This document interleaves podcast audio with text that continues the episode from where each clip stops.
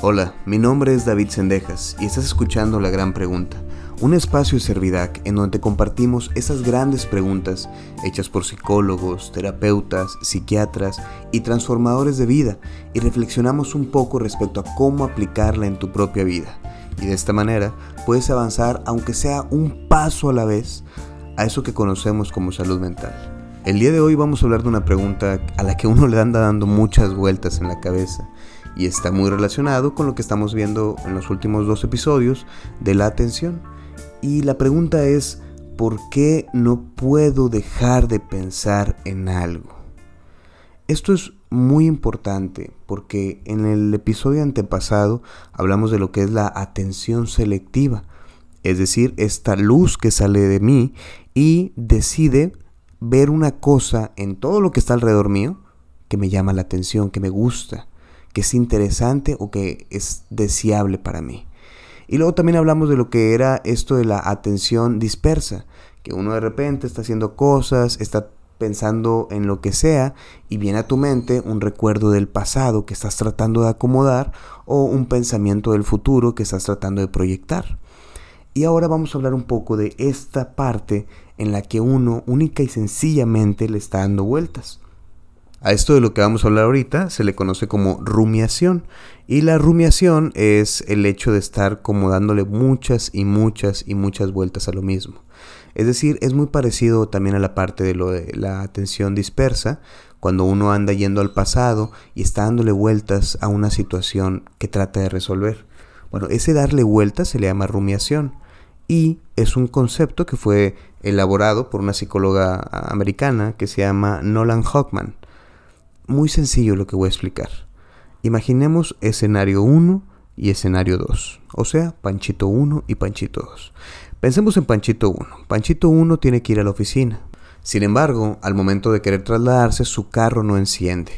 Y Panchito 1 se estresa, dice, ¿qué voy a hacer? Es que no enciende, tengo una junta ahorita a las 8, ¿cómo le voy a hacer para llegar a la oficina? No puedo cancelar la junta porque sí es muy importante. Y entonces en todo esto que está pensando él empieza a buscar una forma de resolver qué es lo que pasa. Primero se, estresa y dice, ¿por qué esto me tiene que pasar a mí?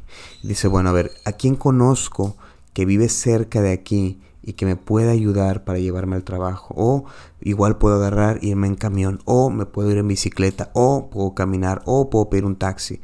Y empieza a buscar soluciones a este problema. A final de cuentas, Panchito 1 dice, bendita sea la pandemia existe el Zoom. Voy a decirle a mis compañeros que no voy a poder llegar por el problema de mi carro, sin embargo voy a pedir que pongan una computadora y se conecten y a través de una videollamada voy a asistir a la junta que tengo. Entonces Panchito 1 resuelve la situación. Hablemos del escenario número 2. Panchito 2 tiene que ir al trabajo, tiene la misma junta, el carro se descompone y Panchito se empieza, otra vez me pasó esto, se descompuso el carro, ¿por qué me pasó esto a mí? Es que yo hace dos semanas le escuché un sonido, pero dije, no, no voy a ir para nada voy a ir a arreglarlo porque no tengo tiempo, porque no tengo dinero, es que estoy bien mal, estoy bien menso, estoy bien tonto, ¿qué van a decir de mí en el trabajo? Otra vez voy a llegar tarde o no voy a llegar a la junta, mi jefe va a decirme, Panchito, ¿para qué lo tengo trabajando? Es que estoy bien tonto, es que esto se parece mucho como lo que me pasó en mi otro trabajo, bla, bla, bla. Y Panchito 2 no resuelve absolutamente nada. Al contrario, se pone a darle vueltas a este sentido de ideas sin llegar a ninguna solución. Entonces son como dos formas de pensamiento. Panchito 1 se estresó mucho y sin embargo empezó a buscar un sentido o una forma de resolver la situación que pasa. Panchito número 2 se estresó mucho y empezó a darle vueltas a ideas negativas, ideas inútiles, empezó a irse a escenarios de hace mucho tiempo que le fue muy mal y se quedó ahí trabado y no resolvió absolutamente nada. Ahora bien, esto es algo que a todos nos puede estar pasando y es el hecho de que en lugar de buscar una forma de resolver algo, nos quedamos ahí dando vueltas, ¿Qué tiene de particular esta forma de pensar? Pues bueno, es estarle dando vueltas a situaciones negativas, es estar dándole vueltas a cosas muy repetitivas. ¿Por qué yo? ¿Por qué yo? ¿Por qué yo? Es ser muy cruel contigo mismo y es dar pensamientos inútiles que no van a servir para resolver el problema por el que estás pasando. ¿Cuáles son las características de las personas que tienden a hacer esto, a esto de andar rumiando, esto de andar dando vuelta? Pues bueno, son personas que usualmente son mucho más agresivas. Es decir, tienen tanto dándole vueltas a las cosas que tienden a estar mucho más enojadas que la gente normal. La rumiación afecta mucho la motivación, porque entonces tú quieres levantarte todos los días en la mañana a hacer ejercicio y pones tu alarma a las 5 de la mañana. Sin embargo, a las 5 la escuchas la alarma, la apagas y dices, ahorita me voy a parar, pero es que estoy cansado. ¿Y por qué estoy cansado? Es que siempre es lo mismo conmigo, nada más me levanto, nada y te pones a darle vueltas y ni te paraste ni descansaste. Otra de las cosas que nos hace la rumiación es que empeora los estados de ánimo. Si estás triste y le estás dando vueltas una y otra y otra vez a una situación, no haces nada más que entristecerte más, lo que puede desembocar en una depresión. Entonces, estás triste y ¿por qué estoy triste? Es que siempre es lo mismo conmigo, ya nadie me quiere, ya nadie está conmigo, ya nadie bla bla bla. Y entonces pasas de una tristeza hasta una depresión. Esas son las cosas como importantes o peligrosas de que alguien esté rumiando. Sin embargo, ¿Por qué lo hacemos? A ver, piensa tú, ¿qué pasa dentro de mí que necesita darle vueltas una y otra y otra vez a la misma situación? Bueno, pasa que tenemos la idea equivocada de que conforme más vueltas le des a una situación, más la vas a entender. Y hay que entender bien nosotros que rumiar no es lo mismo a analizar. Analizar una situación es sentarte y decir, a ver, cuando estuve con mi esposa y estábamos comiendo, me puse de mal humor, pero ¿qué estaba pasando dentro de mí? Eh, ah, ya entiendo que me... Eso es analizar. Rumiar es un sentido muy opuesto en el que dices tú, es que estaba comiendo con mi esposa y me enojé y siempre es lo mismo, que me estoy enojando yo y ni siquiera sé por qué y ni pude disfrutar la comida y eso es rumiar, eso es darle vueltas de manera negativa e inútil a las cosas. Entonces pensamos que rumiar es analizar, pero definitivamente no es lo mismo. Y otra de las razones por las que es muy atractivo rumiar es que a veces es más fácil mantener un sentimiento de coraje antes de aceptar el dolor que tienes. Es decir, si yo me peleo con mi mejor amigo porque él hizo algo que me lastimó mucho, yo voy a preferir mil veces darle vueltas a aquel, es que me dijo esto, yo no entiendo por qué me trata así, si éramos tan buenos amigos, es bien malo y está bien equivocado. O sea, yo voy a preferir que mi mente esté pensando en todo eso que él hizo mal antes de poderme sentar y pensar en el dolor que tengo porque él me lastimó. Por eso rumiar es muy práctico, porque es muy práctico darle muchas vueltas como que la puntita del iceberg y no pensar en todo el dolor que hay detrás de ello. Por eso, la clínica, la terapia es muy buena, porque llega un momento en donde tú estás hablando con este terapeuta y empiezas a hablar de una, de una forma que eres muy repetitivo. Y cuando él te dice, me estás diciendo lo mismo, tú puedes cortar esa rumiación y comenzar a analizar qué es eso que pasa dentro de ti. Ahora bien, esto que pasa dentro de ti son sentimientos, son ideas y muchas veces son incómodas. Son incómodas, son ideas feas. Pero, ¿qué podemos hacer con ellas?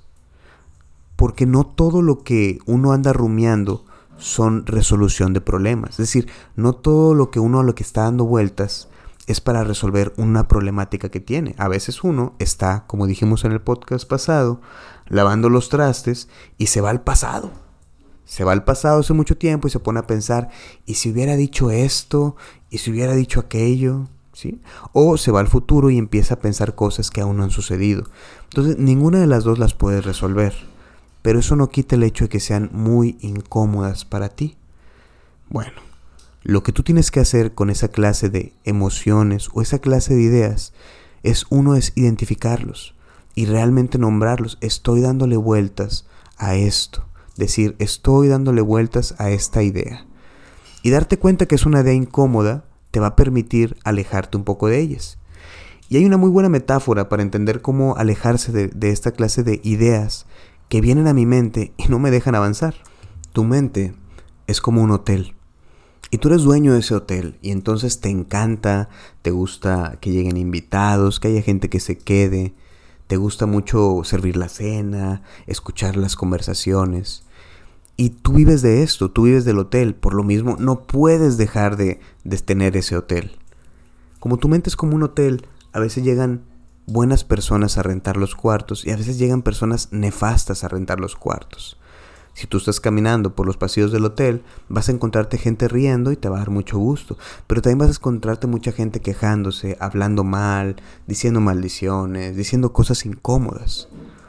¿Tú qué harías si tú tienes un hotel que te encanta y te encuentras en el pasillo a alguien que está pasándola mal, está haciendo corajes?